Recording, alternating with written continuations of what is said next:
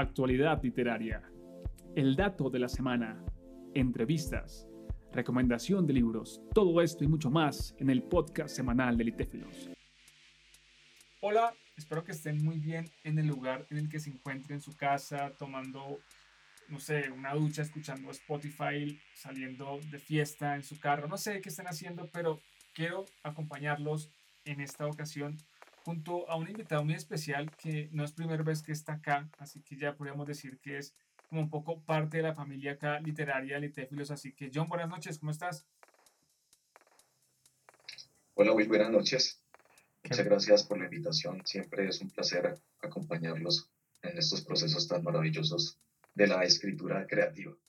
Uy, John, gracias. De verdad que para mí un gusto y seguramente para las personas que están allí escuchándote, escuchándonos, pues también es un gusto. John, ahora las personas que ya escucharon el podcast anterior saben un poco acerca de tu historia, un poco acerca de tu acercamiento a la escritura, a la literatura.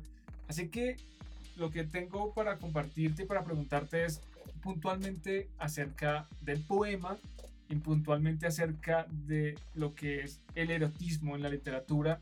Y bueno, para arrancar. John, ¿tú cómo ves actualmente la apertura que hay respecto a ciertos temas? Me refiero, tú eres profe, tú eres docente y ahora se habla con mucha más libertad ¿sí? acerca de varios temas y también del erotismo. ¿Tú crees que esa apertura, esa libertad pudiera llegar a tener algún aspecto negativo o crees que todo dentro de esta libertad es completamente positivo?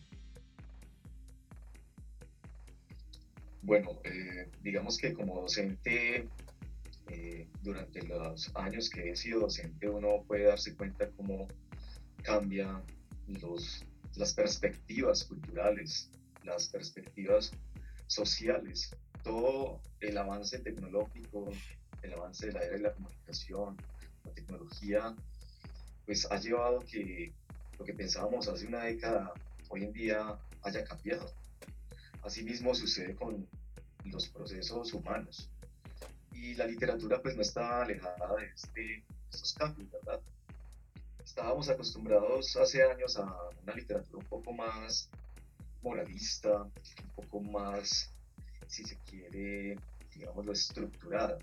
Ahorita eh, ya se puede ver a través de las redes sociales, se puede ver a través de los nuevos eh, medios de comunicación cómo ha evolucionado, si se puede decir de ese modo, la literatura. Evolucionó en el sentido en que uno, por ejemplo, en el ejercicio docente, ya sea a nivel universitario o a nivel de bachillerato, de hecho yo he tenido la fortuna de poder ser docente en todos los niveles de, la academia, digámoslo de ese modo también, eh, desde primaria, de enseñar literatura desde primaria hasta enseñar literatura en la universidad. Uno puede ver cómo la literatura se ha transformado no solo esa literatura que es hecha para adultos como también la literatura infantil. Sabemos que muchos escritores del siglo XIX, incluso iniciando el siglo XX, escribían literatura erótica, pero en la época en la que la escribían estaban un poco más limitados y no podían hacer como referencias puntuales sobre qué era literatura erótica y entonces lo transformaban, lo transformaban en textos que incluso salían para eh, ser tomados como literatura infantil, cuentos que eran creados inicialmente para eh, eh, adultos, pero como había una especie de restricción, como teníamos en, el caso de Latinoamérica, en Colombia, el clero, la iglesia, entonces habían unas limitaciones. Hoy en día eso no se ve. Hoy en día uno en el contacto con los adolescentes, por ejemplo, ellos están en un mundo en el que lo que nosotros, los que nacimos en los años 80, por ejemplo, en los 90, al inicio del 2000, era una cuestión moralista, todo era un miedo. Eh, ya los adolescentes hoy en día, con este acceso fácil a la información, a la comunicación, a otros tipos de textualidad, pues ellos, digamos que se pasaron por alto o pasan, dieron un salto gigante que nosotros no lo pudimos. Nosotros todo lo recibimos de una manera un poco más secuencial y pudimos ver cómo se nos limitaba todo si uno leía un texto en el cual se mencionaba la palabra vagina o algo relacionado con el sexo directamente, pues uno ya, uno decía, uy, ¿qué estoy leyendo? No puede ser. Luego, digamos que el acercamiento que yo tuve de niño, lo máximo que había leído así había sido el Marqués de Sade y no lo terminé ni siquiera. Entonces uno decía, uy, ¿este ¿qué? ¿Qué es esto que estoy leyendo? Por Dios. Entonces luego ya uno crece y va dándose cuenta de otro tipo de literatura, pasando a esa literatura lineal, moralista, esos textos de superación personal que le enseñaron en la escuelita, en el colegio, los profesores, porque había mucha restricción. Entonces uno quería ir más allá. Yo quise ir más allá, conocí la generación y conocí tipos duros, pero Juan Gutiérrez, estos ya escribían desde el realismo sucio, que hay muchos de sus textos en Cali, por ejemplo, creo que, no recuerdo el autor, quizás, eh, se, me, bueno, se me escapa en ese momento, hacían porno literatura, hacen porno literatura. Entonces no se podría confundir, ¿verdad? Actualmente mm, uno lee ya textos de realismo sucio o textos eróticos y encuentra que para los jóvenes es más fácil aceptar ese tipo de textos y le llama más la atención. Hoy en día el acercamiento a la literatura erótica yo creo que tiene más eh, digámoslo, fácil acceso desde edades muy tempranas. Entonces yo creo que estamos en un momento que es crucial para mirar qué se está escribiendo, cómo se está escribiendo y en el caso de la literatura erótica yo creo que ha habido un avance tremendo en la última década y seguirá creciendo y se seguirán transformando todos los géneros y subgéneros de la literatura, en este caso pues el erotismo. Tremendo, tremendo lo que nos compartes porque es también un poco como un panorama más amplio, ¿sí? Tú hablaste como del pasado, del proceso, del futuro, que probablemente vendrán en unos años a los adolescentes que en ese momento son niños y que tendrán acceso más tranquilo a estos temas. Y me parece muy importante y necesario tener esta mirada como tú nos, nos la compartes. Ahora, Pienso que al principio, luego de que pase la restricción, luego que viene como esta fractura ¿sí? de lo moral y comienza a escribirse de una manera más libre, pues percibo como un boom allí, como un descubrimiento, como miren lo que está ocurriendo. Y ahora, aunque sigue ocurriendo de muchas maneras, veo como que las aguas están un poco más tranquilas y se está teniendo un acercamiento como más tranqui, sí, porque me refiero a que al principio cuando se rompe una estructura tan fuerte como la que rigió el tema del erotismo, todo es como, wow, es impresionante, es asombroso y luego viene como esa etapa de, de, la quietud, como donde se van viendo como aspectos un poco más de qué es el erotismo, por qué es importante. Y el hecho de estar dentro de una escuela me parece, o me refiero a escuela en la enseñanza en tu caso, me parece genial porque ves ese proceso, ¿sí? Ahora, tú, ¿cómo le indicas a los estudiantes uh, que tienen padres que siguen teniendo un poco este moralismo? Es decir, tú recomiendas a un estudiante de un grado X una lectura y esa lectura es un poco, uh, digamos, desafiante para algunos padres conservadores, ¿sí? El estudiante va al colegio, recibe la lectura, pero en la casa el padre o madre dice que no, que cómo, que cómo se le ocurre al profesor poner eso. ¿Cómo gestionas tú eso? ¿Cómo enfrentas esa generación que es un poco más conservadora de los padres? ¿Qué haces en ese caso? Bueno, en, ese caso, digamos que uno no se ciñe directamente en lo que son estándares o lineamientos curriculares de educación, porque si fuera así, entonces estaría muy limitado el, campo de aprendizaje y el conocimiento de la literatura. Entonces, lo que yo hago personalmente es mm, recomendar lecturas. Y a partir también del ejercicio docente, digamos, hay veces que tiene uno que dar cátedra sobre sexualidad, por ejemplo. Entonces, a partir de eso surgen dudas de adolescentes, de, sobre todo en ese mundo de la preadolescencia, de la adolescencia que es tan complejo, todos lo vivimos. Entonces eh, surgen dudas y esas dudas yo trato de que la literatura me sirva como un canal para que se vayan resolviendo o para que surjan otras, para que asimismo, ejemplo, Opio en las nubes es una novela prohibida en la literatura de muchos colegios tradicionales. y también otros tipos de textos. Entonces los padres de familia que eh, son de tradición católica o tradición moralista en muchos aspectos, no van a querer que un estudiante se esté leyendo un libro en donde mencionan palabras soeces o en donde se menciona la palabra sexo, porque creen que es que el hijo se está educando mal y todavía tenemos esas restricciones a pesar de estar en el siglo XXI, año 2022. Eso se ve mucho. Entonces, ¿qué hago? Pues recomendar textos aparte. Eh, Oye, mira, ¿por qué no te lees este texto? Quizás te interese, me cuentas qué tal, charlamos al respecto. Ejemplo de ello, que las nubes eh, resulta ante los ojos de la moral y ante la educación tradicional libros prohibidos, incluso hoy en día, increíblemente. O, por ejemplo, de un escritor colombiano, Efraín Neina Reyes, era una vez el amor, pero tuve que matarlo.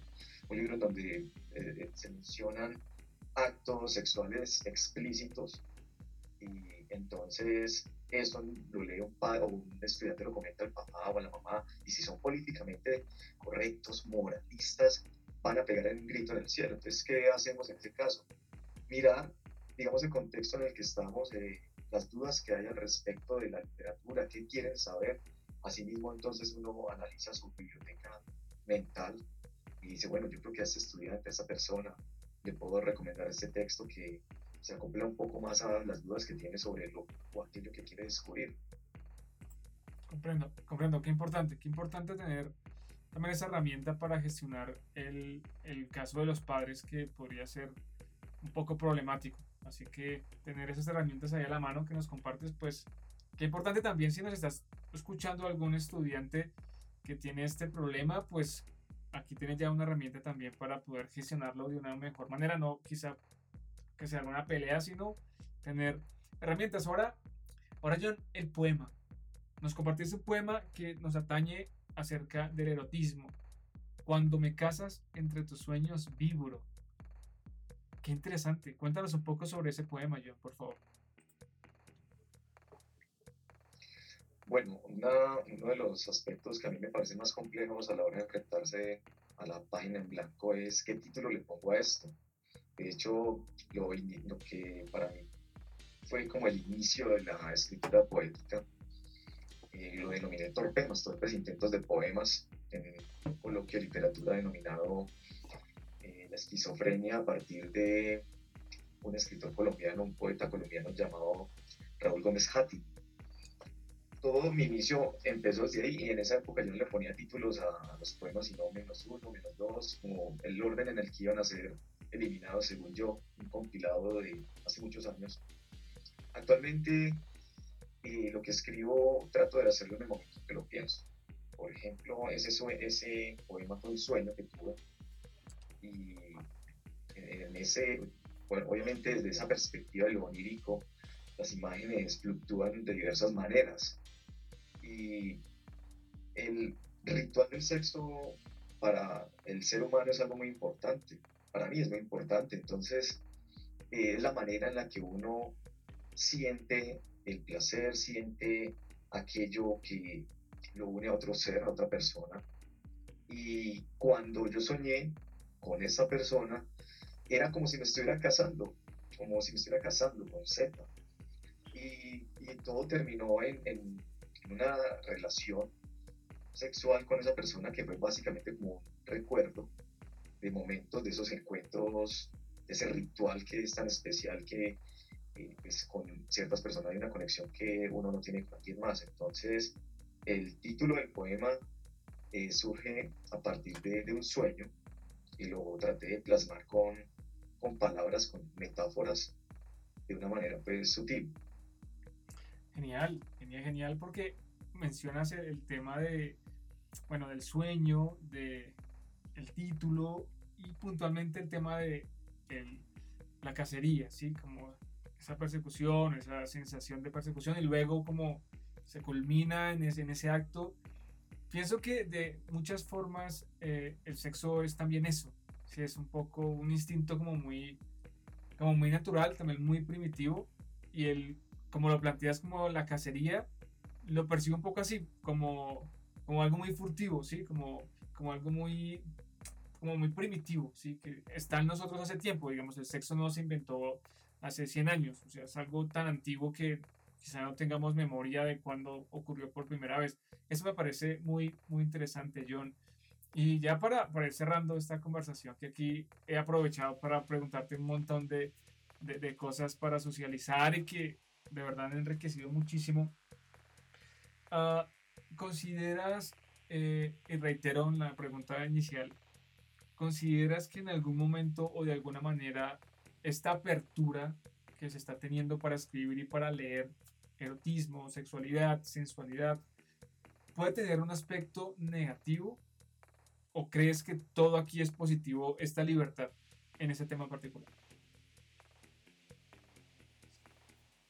Bueno, eh, yo considero que eh, es positivo, es positivo esa transformación que va teniendo cada aspecto de, lenguaje y sobre todo la literatura.